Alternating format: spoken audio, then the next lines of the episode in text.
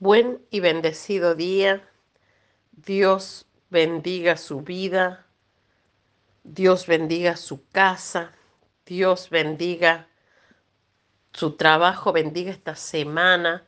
Bendiga la obra de sus manos y haga resplandecer su rostro sobre su vida y la de su familia. En el nombre de Jesús. Amén. La palabra de hoy la encontramos en Éxodo capítulo 3, versículo 2 y 3. Y dice así, allí el ángel del Señor se le apareció en un fuego ardiente, en medio de una zarza.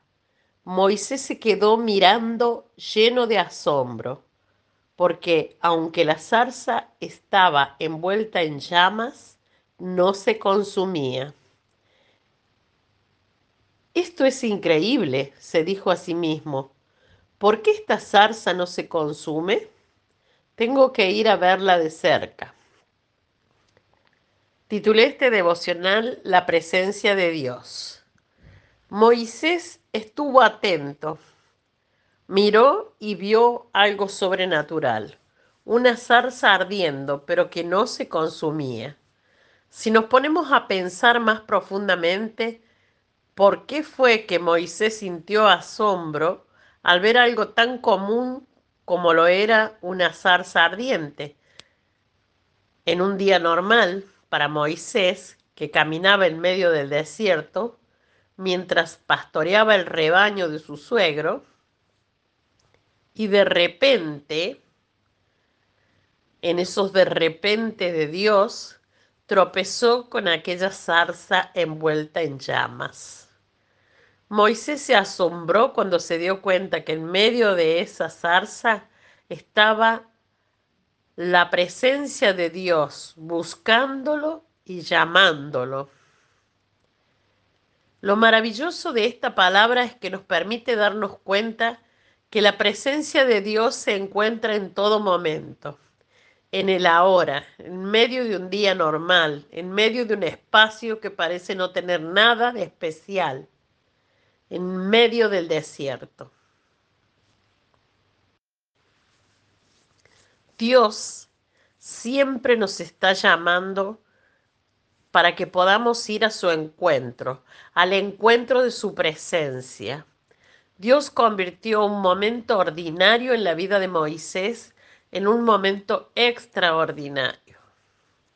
Dios y su presencia no ha variado hoy. El eterno Dios nos llama a todos y a cada uno de nosotros a buscarle y encontrarnos con su presencia en cualquier momento.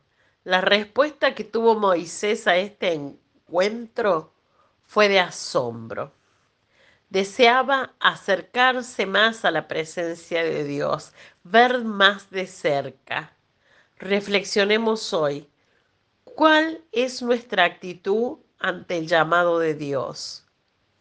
Hablar de la presencia de Dios es hablar de amor.